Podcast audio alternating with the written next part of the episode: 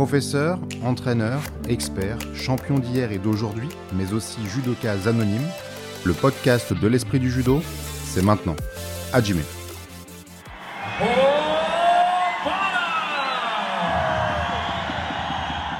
L'Ouzbékistan et son public, le président Shavkat Mirziyoyev et son premier ministre Abdullah Aripov, présents sur les lieux, les organisateurs de cet événement, tout le monde était content.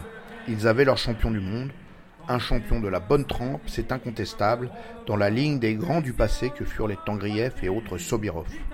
Avec Ilyas Iladi sur la chaise, Davlad Bobonov était déjà médaillé d'argent mondial et bronze olympique en 2021, et son parcours du jour fut celui d'un vainqueur. Il est juste dommage qu'au lieu du sommet de judo auquel nous avons eu droit la veille entre le Belge Kass et le Géorgien Grigalashvili, un sommet que les protagonistes du jour promettaient, nous n'ayons eu finalement droit qu'à des pétards mouillés. La demi s'annonçait pourtant énorme entre l'homme fort du pays et le Géorgien Bekaori, champion olympique. Elle partait d'ailleurs sur la même tonalité que le combat de la veille, mais après analyse minutieuse, la table préférait disqualifier le champion géorgien pour un appui sur la tête. Curieuse discipline tout de même qui a aussi peu de scrupules à sortir du tapis ses meilleurs représentants. On peut noter au passage que sur le mouvement en question, l'Ouzbek lui-même faisait une réchappe acrobatique époustouflante, mais tout aussi litigieuse. À ce niveau, n'aurait-il pas mieux valu laisser s'exprimer les combattants?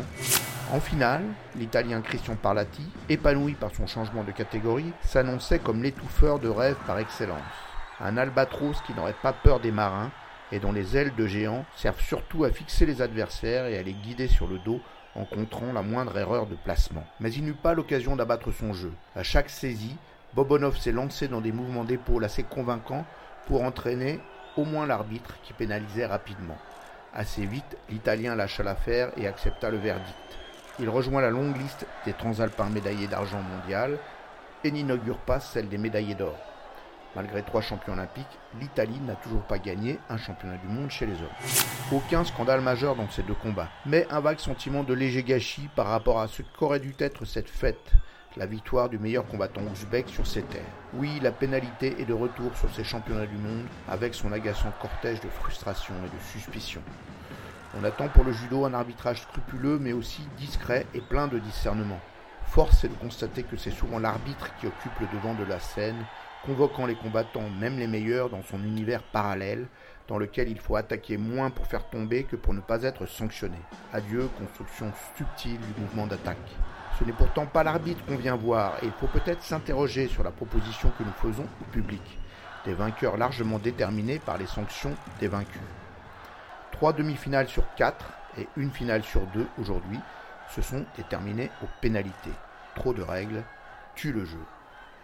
C'est d'ailleurs sur deux disqualifications que sortaient les japonaises Nizoe et Tanaka en demi-finale, deux nouvelles venues à ce niveau, comme le discret Kosuke Mashiyama chez les hommes, qui lui était jeté au sol par une croisée musculeuse du géorgien Bekaori. Une journée faible pour le Japon, mais une médaille de bronze tout de même pour Nizoe, ce qui peut incliner à une certaine ironie. Les journées faibles du Japon sont les journées fastes des autres. Malgré l'effritement relatif de ces résultats, le Japon est déjà arrivé sur une base très honnête pour ce qui le concerne, de 5 titres, sans compter le reste, 3 médailles d'argent, 2 de bronze qu'on peut mettre entre parenthèses. Avec un titre supplémentaire, il ferait l'un de ses meilleurs résultats depuis 10 ans. Tout laisse à penser que c'est possible. Pour situer le gouffre qui les sépare du reste du monde, aucune autre nation n'a emporté plus d'une médaille d'or pour l'instant. Après la médaille de bronze hier, on espérait fermement prendre le large aujourd'hui, s'extirper des profondeurs du classement des nations. C'était dans nos moyens, avec un bon judoka chez les hommes, Alexis Mathieu, et deux stars de l'équipe chez les féminines, Margot Pinault et Marie-Ève Gaillet. Mais si Alexis Mathieu livrait une belle prestation tout en judo et en engagement, il avait le malheur de tomber aujourd'hui sur un combattant technique aussi, et avec un impact infiniment supérieur, le Brésilien Marcelo Gomez, pourtant moins bien classé que lui. Le vice-champion panaméricain était même en passe d'être l'un des hommes forts du jour après avoir sorti ensuite l'Olympien allemand Triple et marqué un fort Wazari en demi-finale à l'Italien Parlati qui finissait néanmoins par l'emporter. Je me sentais vraiment bien, j'ai fait un bon échauffement, j'ai fait un bon régime. Ça s'est vu sur le premier combat. J'étais en forme, j'étais percutant. Là, je trouve pas je me fais surprendre en début de match. Faudra que je revoie la vidéo tourne un petit peu, etc. Mais bon, je me fais surprendre. Derrière, j'essaie de revenir. ah, j'ai pas trouvé la, solution euh, sur ce style de, combattant là. J'ai fait plusieurs attaques, j'ai été quand même percutant dans le combat, on va réanalyser tout ça. Se sentir percutant mais ne pas parvenir à l'exprimer dans les attaques, un apparent paradoxe qu'Alexis Mathieu, 23 ans seulement, devra résoudre pour passer le cap espéré. C'est Margot Pinault, brillante au tournoi de Paris après son échec des Jeux, qui ouvrait le bal pour nos deux leaders européennes made in France. Un parfait piège, sans qu'on le sache encore, incarné par cette blonde croate de 21 ans, Lara Zvetko, sortie deux fois finaliste des championnats du monde junior, mélange de garde agressive lourde sur le cou et les épaules et d'attentisme tactique. Un premier tour au vice caché qui n'allait pas être digéré par Margot Pinault, en difficulté pour se dégager de la saisie puissante visant à la plier, en difficulté pour tourner le dos avec un minimum de préparation et finalement réduite à se lancer dans des sous-témis hasardeux dont le second était contré par la Croate. Hippon et douche froide en prime. La nouvelle génération débarque et bouscule les reines du moment.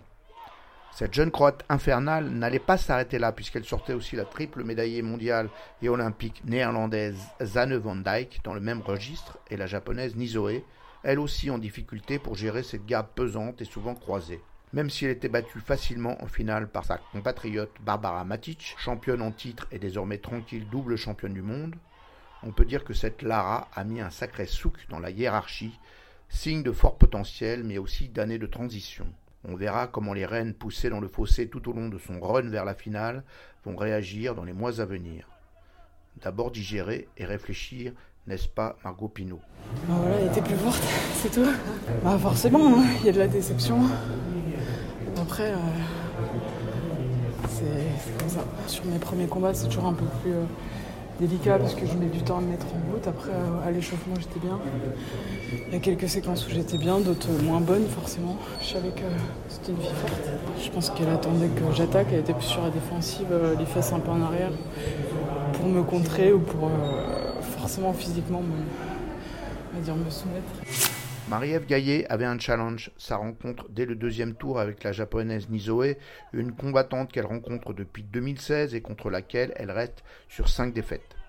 Cette fois encore, elle n'a pas trouvé de solution contre cette gauchère qui a appris de son côté, après trois défaites contre elle au début, à se tenir à distance et à fuir le contrôle par ses rotations et ses attaques de la jambe avant, jusqu'à pouvoir s'offrir, comme cette fois encore, la possibilité d'un bel Uchimata.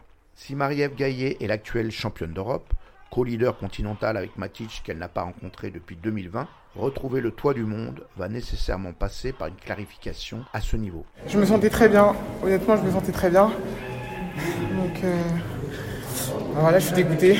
Je pense que je me suis laissé embarquer par son judo. Je pense que c'est quelqu'un qui attend beaucoup. Je pense que je pense que c'est ça. Après, tant je me trompe, mais je pense que c'est parce qu'elle attend beaucoup et, et que moi j'ai envie et je sais pas. Mauvaise journée française, c'est indubitable, mais qui ne doit pas faire oublier le plus précieux dans le bilan tricolore, pour l'instant modeste, de deux médailles de bronze. L'éclosion d'un nouveau talent dans une catégorie qui en réclamait depuis la mise en retrait de la reine Clarisse, Manon Deketer en moins de 63 kilos. Marie-Ève et Margot reviendront bientôt à leur meilleur niveau, Manon sera désormais de la partie, elle aussi, pour défendre demain les chances françaises. On attend néanmoins une ligne droite finale à la hauteur du potentiel de nos derniers titulaires pour aborder ces lendemains qui arrivent vite avec la sérénité nécessaire.